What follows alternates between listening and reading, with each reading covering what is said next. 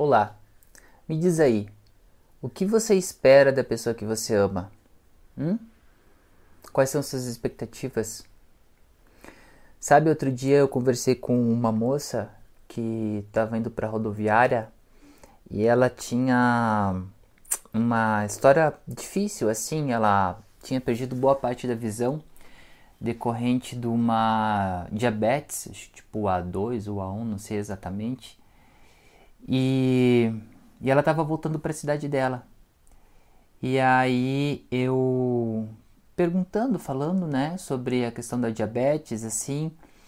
Então eu perguntei para ela o seguinte: é, ela tá, já tinha feito quatro cirurgias nos olhos, se ela conseguia é, perceber, enxergar nela mesma o por que, que ela tinha diabetes, se era de alimentação ou se era outra coisa. Ela falou assim: olha, eu posso comer um chocolate e a minha glicemia não muda. Mas se eu tô alterada, se eu fico estressada, a minha glicemia dispara, minha diabetes dispara. E então eu falei para ela, bom, então tua, tua diabetes está muito mais ligada ao teu aspecto emocional. É, é verdade, me disse ela. E você já percebeu o que, que te provoca esses desequilíbrios emocionais? Ela falou que uma coisa que deixa ela muito braba, irritada, assim, que altera ela, é ela não ter atenção.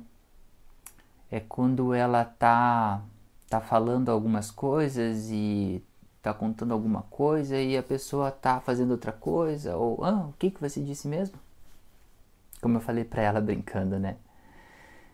Pois bem, ela me contava isso e, e que ela tinha tido um relacionamento e que também mexeu muito com ela, que ela amava muito o, o ex-companheiro dela. Ela amava tanto ele que fazia qualquer coisa por ele. Boa parte da vida dela era pra, por causa dele. E ela me contou isso porque uma amiga dela estava passando por uma crise no relacionamento. Amiga pô, de infância, que ela não falava milênios assim. E que procurou, procurou, procurou no Facebook, achou um primo dela que passou o contato dela e aí foi falar com ela. E eu perguntei, mas por que, que a tua amiga foi. Por que, que essa pessoa, né, essa tua amiga de infância foi te procurar? Ela falou assim, é porque eu sou uma pessoa que muito religiosa e que faço muitas muitos é, ritos religiosos, participo das das envolvida, né, com os aspectos lá da, da igreja dela e, tive um relacionamento tal por muitos anos. E eu fazia muito, muita coisa pelo meu, pelo meu ex-companheiro. Eu amava ele, amava mais que tudo. Só que eu não recebia Nada, ele não me, não me respondia da mesma, do mesmo jeito. Não me valorizava, não fazia o que eu queria que ele fizesse. Então eu disse para ela: Você sabe o que significa o Cristo na cruz? Ela pensou e me respondeu: O amor. O amor. E o que é amar as pessoas? Amar as pessoas é se doar por elas, é ajudá-las, é fazer sacrifício sem esperar nada em troca. Jesus o Cristo foi humilhado, torturado, crucificado e ainda assim, ele não deixou de amar as pessoas que o fizeram isso, que fizeram isso contra ele. Amai-vos uns aos outros como eu vos amei. A gente tem a falsa ideia de que amamos outra pessoa e de que ela precisa atender a certas expectativas que nós temos. Senão, Segue a vida, cada um por seu lado. O amor não é uma negociação, Não se pode amar realmente alguém esperando algo em troca. Isso não é amor. Isso é um ideal. É um conceito que as pessoas trazem dentro de si. Um conceito de amor próprio.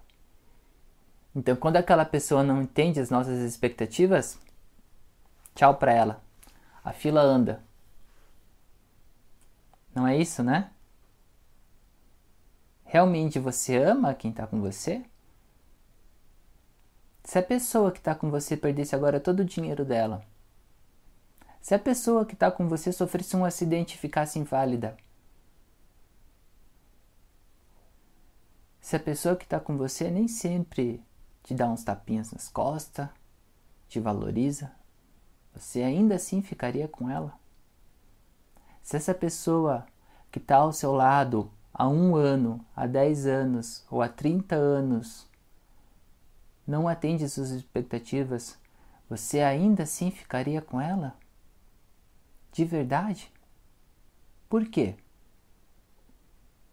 Isso é algo para se pensar. É algo para se refletir. Você sabe por que, que eu tô com a minha esposa?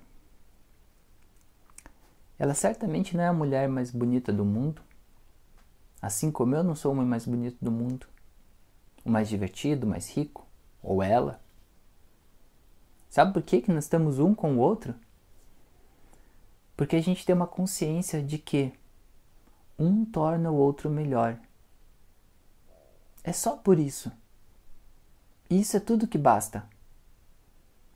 Não quer dizer que a gente não tenha discussões, que a gente não briga algumas vezes, mas que acima de tudo a gente procura a harmonia o amor. E você sabe o que, que essas brigas mostram?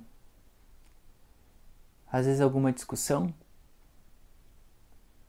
O relacionamento nos permite ter um espelho psicológico inteiro de nós mesmos, de corpo em todo. Permite que nós vejamos quem realmente nós somos se nós estivermos atentos. Tem uma frase muito comum dita muitas vezes nessas horas pelos cônjuges ou até mesmo qualquer tipo de relacionamento, que é você não se enxerga.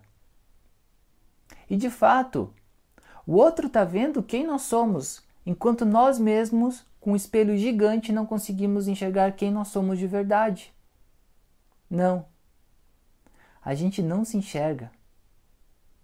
E a gente não vai se enxergar nunca enquanto não praticarmos não despertarmos o interesse de, de, de conhecermos realmente quem nós somos. Quem sou eu de verdade? Quantos eus existem dentro de mim? Quem é esse eu que está se expressando nesse momento? Quando nós realmente conseguirmos aniquilarmos esses eus, aí sim nós teremos a capacidade realmente de amar verdadeiramente a todas as pessoas.